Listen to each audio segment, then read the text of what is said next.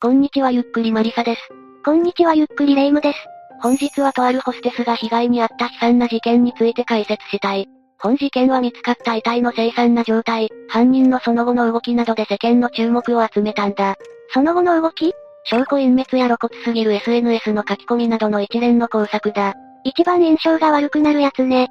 事件の概要、経緯、真相と順に解説していこう。事件は2014年11月5日、神奈川県平塚市の相模川で厚木市に住む吉田彩奈さん、当時26歳が無残な姿で見つかったことで明らかになった。見つかった吉田さんは頭部を激しく殴られ、浮かび上がらないようにして川に捨てられており、執拗な殺意と犯行後の隠蔽が伺えた。執拗な殺意か。誰か直近でトラブルがあった？吉田さんは生前、周囲にストーカーの存在をほのめかしていた。ただ警察は怨恨の線も捨てきれないとして、この事件を捜査していったんだ。だが、その慎重な捜査の結果逮捕されたのは、そのストーカーを働いていた男だった。まあ、やはりよね。この男の恐ろしいところは、サモ自身は友人を失ったとばかりに周囲に振る舞うだけでなく、テレビに出てインタビューにすら答えてみせたところだ。また事件後何一つとして反省の色を見せず、普段通り過ごすなど不可解な人間性の持ち主でもあった。サイコパス系か。一体何だって知り合ってしまったのか。では事件の捜査の初動から男に行き着くまで順に辿っていこう。まず事件が発覚したのは11月5日午前8時半だった。発覚のきっかけは相模川に架かる馬乳橋を渡っていた男性が、川の中に異様な物体が浮いているのを見つけたことだ。通報によって駆けつけた警察、消防によって物体はすぐに川岸に引き上げられた。物体？そのままで遺棄されていたわけじゃないの？その物体は、長さ約1.6メートル程度で、工事現場などで用いる黄色と黒色のトラロープでぐるぐる巻きにされた、2枚の布団の塊。この時点で布団の端から両足の指先が少しだけ出ており、警察官はただことでないと認識していた。それゆえに塊は警察署へと運び込まれ、付着物を採取しながら慎重に開封された。中から出てきたのは想像通り、一人の若い女性の遺体だった。この時点では身元不明の遺体ね。何か分かったことはあったの？免許持ってたとかない？遺体について分かっているのは状況だけだった。遺体は頭部の右側に鈍器で殴られたような複数の外傷があった。翌6日の司法解剖で明らかになった死因は、頭部打撲による頭蓋骨骨折を伴う脳挫滅の疑い。つまり、相当の力で頭部と脳を破壊されていた。隠蔽されている時点で事故じゃないし、事件性しか感じない状況よ。また遺体は全身に細かい傷やあざのようなものも見られ、何度も暴行を受けた可能性もあった。加えて外に出歩いていたところを襲われたにしては服装も奇妙だった。遺体は T シャツに下着姿。靴は履いておらず裸足の状態と、外出する服装としては違和感を感じるものだ。部屋の中で襲われて外に捨てられた？まだわからないけどちょっと一筋縄じゃいかなそうね。県警捜査一課も、殺人死体遺棄事件と断定し、同署に捜査員90人体制で捜査本部を設置している。ひどい遺体の状況だったから、動員数もなかなかね。でも、遺体の身元が吉田さんとわからないからそこからやらなきゃいけないのよね。遺体の身元はすぐ判明している。実はニュースを見た吉田さんの知人女性が、遺体が発見された5日の午後5時半頃に、私の友達でいなくなっている子がいると平塚署に連絡していたんだ。またそこから吉田さんの母親も警察署に駆けつけ、遺体が吉田さん本人であることを確認している。それによって吉田さんが消えた直後のことが詳細に分かり出した。まず最後に目撃されたのは、10月27日午前0時頃だったこと。そして元彼のところに行くと言い残して母親宅を出たまま連絡がつかなくなったことなどだ。行方不明から遺体が発見されるまで結構期間が空いているわね。うーん、元彼が怪しいのは確かだけど、他に母親や友達から見て、吉田さんのトラブルはあったの？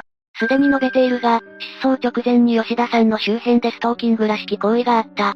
吉田さんは自身の Facebook にも事件の一月前に、執拗に付きまとうストーカーの存在をほのめかしていた。特に10月9日の書き込みは明確であった。あいつのせいで私は散々な目に遭ってますから。本当いい加減にしてほしいです。これ以上嫌がらせするなら、こっちも出るとこでんから。散々な目何かすごく長期間付きまとわれているような感じね。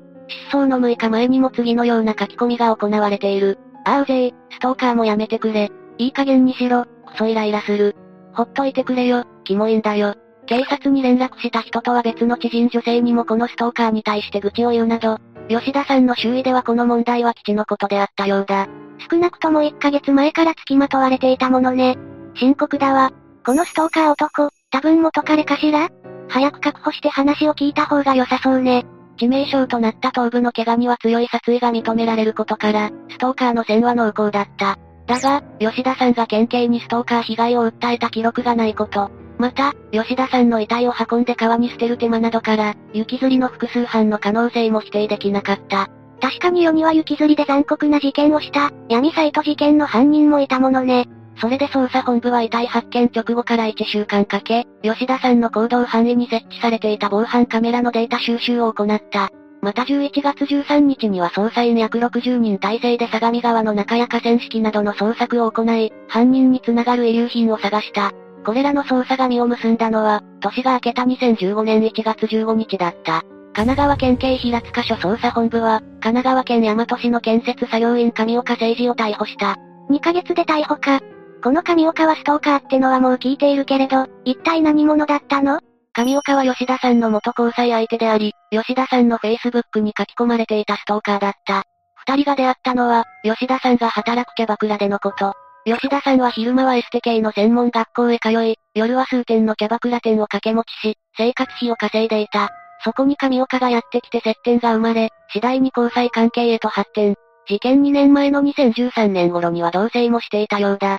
順調な交際に見えるけれど、事件の時は別れていたのよね。二人が別れる原因は上岡にあった。実は上岡は交際時にすでに結婚し子供が三人いた。ただ別居状態であったため、吉田さんはこれを承知の上で上岡との結婚も見据えて交際していた。だが、同棲を始めても、上岡は別居中の奥さんと離婚する素振りを見せなかった。それで吉田さんは次第に上岡に対して不信感を持つようになったんだ。上岡は遊びだったのかしら？どちらにせよ下手すれば不倫で訴えられかねられないし、別れる方がいいわよ。それでも交際は続き、事件前の7月前までは同性関係にあった。そしてこの7月に市で行われる夏祭りに二人で参加した際、決定的な出来事があった。それは夏祭りで羽目を外し泥酔してしまった上岡が、吉田さんに暴力を振るうというものだった。これが引き金になり、それまでの不信感もあった吉田さんはそのまま同棲を解消。同棲していたマンションを出て行った。酒、暴力、形式の上でも不倫。誰でも別れるわね。しかし、上岡は吉田さんに未練があり、破局を受け入れることができなかった。それゆえに必要に吉田さんに付きまとい、関係の修復を願った。この過程が Facebook に書かれたやつだったということか。上岡も Facebook を見て、自分がどう思われてるか客観的に考えればいいのに。その認識の違いが問題であり、10月26日に事件へと発展した。吉田さんはこの日、同棲していた上岡宅に服を取りに来たはずだった。だが、移動中の車の中で口論になった。口論の原因は Facebook であり、上岡は吉田さんが自分をストーカー扱いしていることが不満だった。また、吉田さんが LINE のプロフィール画像を新しい交際相手に変更してことにも上岡は腹を立てていた。上岡に文句を言う筋合いなくない？だが、上岡の怒りは根深く、友人に見かけたら教えて、殺すから。こいつやるから、優しい俺やめたマジ殺人衝動やばし、と殺害を示唆する書き込みを行っていたほどだった。それゆえに上岡と吉田さんの口論は日付をまたぐまで延々と続けられた。そしてとうとう耐えかねた吉田さんが車から降りた。しかし、その後ろ姿に対し、上岡は車内にあった鈍器で吉田さんの後頭部を殴り殺害してしまった。かなり遺体の損傷があったという話だから、相当殴ったんでしょうね。感情に任せた犯行だが、殺害後の上岡は冷静に隠滅を図った。まず、仕事で使用していた軽トラックの荷台に、吉田さんの遺体を乗せ、重しを含ませた布団をロープで巻くと相模川へ遺体を遺棄した。そして何食わぬ顔で吉田さんのご両親と一緒に、自身が殺害した吉田さんを捜索している。どういう精神状態なのよ。でもここまでやっても生き後のすぐの11月6日に発覚しているのよね。自分が疑われているのは分かってたでしょうに、遺体発見時に諦めて名乗り出ればよかったのに。確かに遺体発見後の上岡は捜査陣に疑惑の人物としてマークされていた。だが、それゆえに捜査の目を欺くためより大胆な偽装工作を行った。